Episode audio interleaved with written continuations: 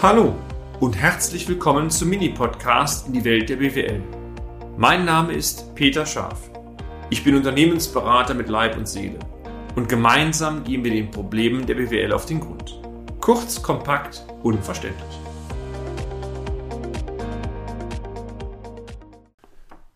Gewinnschwellenrechnung oder Break-Even-Betrachtung Teil 2.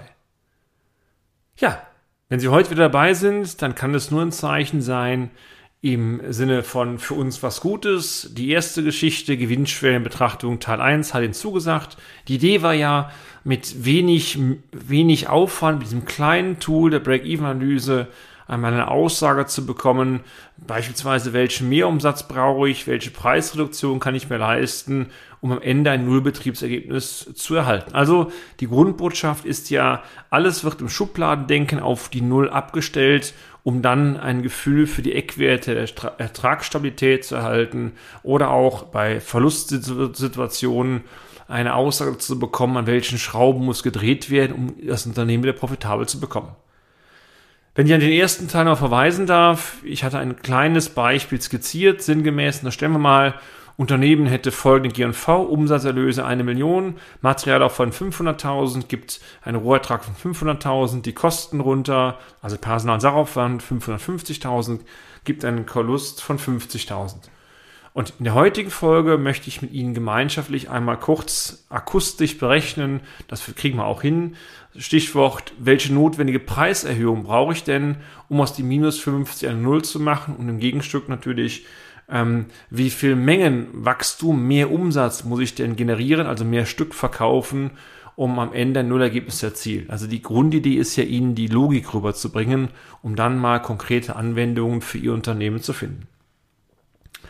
Preisanpassung, meine Damen und Herren, ich denke, da sind wir uns einig, haben ja den Vorteil, dass wenn Sie den Preis um 1 Euro erhöhen, diese Preiserhöhung eins zu eins unten durchschlägt, wenn wir jetzt mal so Sachen wie Steuern einmal außen vor lassen. Ähm, das Grundproblem ist wie immer das, dass der Markt die Preiserhöhung akzeptieren muss. Denn das ist ja oftmals ein Thema, die Preise werden nicht angepasst, weil man einfach Angst hat, dass der Markt wegläuft. Und damit scheuen viele Unternehmen, so mein Eindruck, ähm, der, die Preiserhöhung wie der Teufel das Weihwasser. Phasen wie Corona übrigens helfen dazu, teilweise Preise durchzukriegen, die früher nicht machbar war. Und ich bin sicher, dass ein Teil der aktuellen Preissteigerung, die wir haben, auch dadurch bedingt ist, dass man ordentlich draufschlägt. A, weil die Situation sehr vorlich macht, aber B, weil man merkt, der Kunde kann es eh nicht verstehen und von daher versucht man alte Themen mit aufzupassen. Wenn wir 50.000 Euro Verlust machen, ist die erste Frage, um wie viel muss ich denn die Preise in der Summe erhöhen, um 50.000 Euro ähm, auf Null zu bekommen? Ähm, ja, und die Antwort ist ganz einfach. Minus 50 plus 50 gibt Null. Also Quintessenz, die absolute Preiserhöhung wäre plus 50.000 Euro. Damit, da sind wir uns einig, kommen wir nicht richtig weit. Viel besser ist die relative Preisanpassung notwendig, also die prozentuale. Und die, die können wir auch sehr einfach abrechnen. Nehmen Sie einfach das Ergebnis, optimalerweise Betriebsergebnis, in unserem Fall minus 50.000 Euro, teilen das durch ihren Ist-Umsatz, in unserem Beispiel eine Million. 50.000 Euro durch eine Million mal 100 gibt letztendlich raus 5%. Das ist übrigens das, übrigens, was allgemein als Umsatzrentabilität auch verstanden wird. Also Quintessenz, wenn Sie 5% die Preise erhöhen, dann müsste eigentlich unter sonst gleichen Bedingungen unten ein Nullergebnis rausbekommen. Wenn jetzt mal unterstellen, dass Sie auch noch etwas Gewinn machen wollen, Ihr Risiko abgedeckt wollen, haben wollen, dann müsste man in Wirklichkeit, sofern man nur über den Preis geht, die Preise natürlich um mehr wie 5% erhöhen. Ich erwähnte hier bereits mehrfach, die Gewinnschwellenbetrachtung ist eine reine Schubladenbetrachtung, was passiert, wenn ich isoliert eine Größe entsprechend ändere. Wie sieht es nun mit der notwendigen Mengenänderung aus, also Umsatzerhöhung? Notwendige Mengenänderung soll bedeuten, dass Sie zwar auch ein Nullergebnis erzielen möchten, aber das, indem Sie mehr Leistung generieren oder hier beim Händler mehr Umsatz faktorieren. Dadurch steigt dann der Umsatz.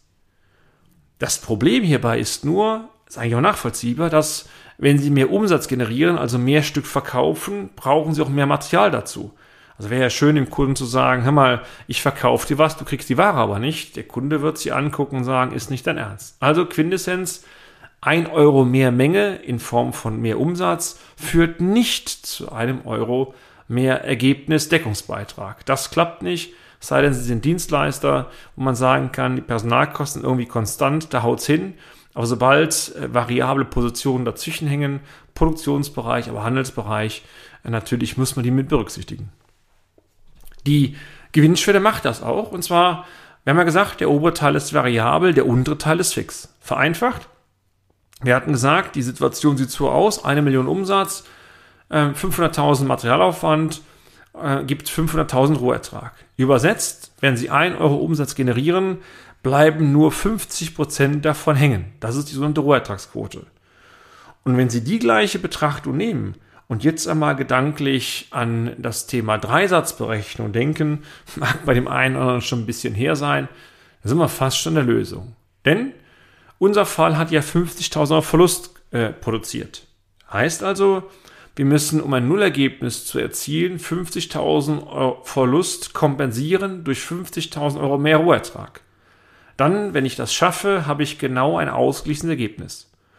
Und jetzt kommt der sogenannte Dreisatz ins Spiel, der bedeutet, Sie brauchen eigentlich nur die 50.000 Euro Ergebnis, in dem Fall Verlust, gleichzusetzen mit der durchschnittlichen Rohertragsquote Ihres Unternehmens, wenn man davon ausgehen kann, dass der Rohertrag tatsächlich variabel ist und unten drunter alles fix ist. Also bedeutet das 50.000 Euro gleich 50 Prozent, x gleich 100 Prozent. Und wenn Sie es durchrechnen, hier kann man auch ablesen, heißt das 100.000 Euro.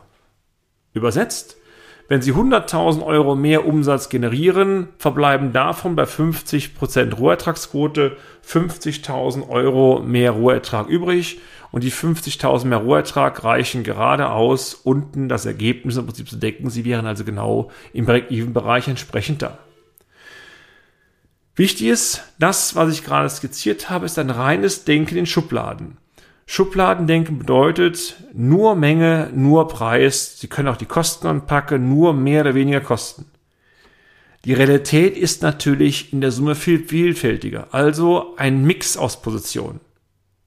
Unser Beispiel bezogen heißt das, wenn man jetzt mal sagt, x Prozent Preiserhöhung, wir hatten 5 Prozent raus, sind nicht durchstellbar.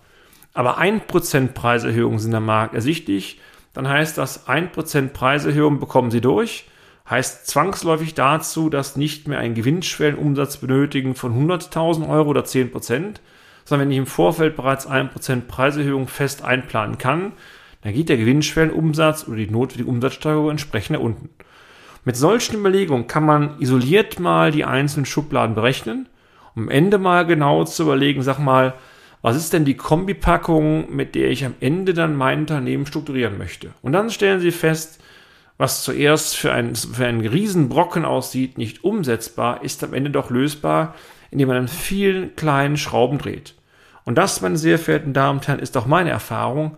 Es ist nicht ein großer Brocken, es sind viele kleine Stellschrauben, die am Ende dann zu einer, ja, im schlimmsten Fall Restrukturierung Ihres Unternehmens führen können. Im besten Fall Ihnen sagen können, dass Sie morgen gar keinen Umsatz machen, das ist eher unwahrscheinlich. Kann aber sein, dass Sie eine deutliche Tarifpreiserhöhung bei den Löhnen verkraften können. Und dann kann man auch mal so ein bisschen Berechnung durchführen, wie stabil bin ich denn, ist es mir unten, bis es mir unten entsprechend wehtut. Wie immer ein kleines Fazit unsererseits dazu. Die Gewinnschwellenbetrachtung ist ein kleines, nützliches Tool, was aus unserer Sicht Ihnen sehr anschaulich Veränderungen beispielsweise im Bereich äh, Preiserhöhung, Menge, aber auch im Kostenblock visualisiert. Sollten sie ertragsstark sein, und das gehe ich mal fair davon aus, zeigt es ihnen, welches Volumen sie verkraften können, bis sie in die Verlustzone rutschen. Und sollten sie mal ein schlechtes Jahr haben, zeigt es ihnen, wie hoch der Hammer hängt, bis sie wieder profitabel sind, über den Preis, über die Kosten, ähnliches drin. Was ich erläutert habe, war, es war ein Schubladendenken, oben variabel, unten fix. Die Realität ist bunter aus, aber wenn Sie aus der Schublade ein bisschen ausbrechen und sich hier und da mal in die Unternehmen reinversetzen, ich glaube, dann kann man mit solchen ganz simplen Berechnungen schon sehr viele Aha-Effekte erzielen. Und das ist so meine Erfahrung äh, in vielen, vielen Jahren der Beratungstätigkeit. Es sind die kleinen Dinge im Leben, die pragmatischen Tools, die Ihnen weiterhelfen. Und wie immer, sollte es mal klemmen, kein Problem, kontaktieren Sie uns info at scharf-office.de oder 02208 921 6555. Klar, wir unterstützen Sie. Bis zum nächsten Beitrag. Ihr Peter Schaff. Und damit sind wir auch schon am Ende des heutigen Podcasts. Haben wir Ihr Interesse geweckt? Fein. Dann besuchen Sie uns doch einmal auf unserer Homepage unter www.scharf-office.de und schalten Sie auch beim nächsten Mal wieder ein auf eine kleine Reise in die Welt der BWL. Ihr Peter Scharf.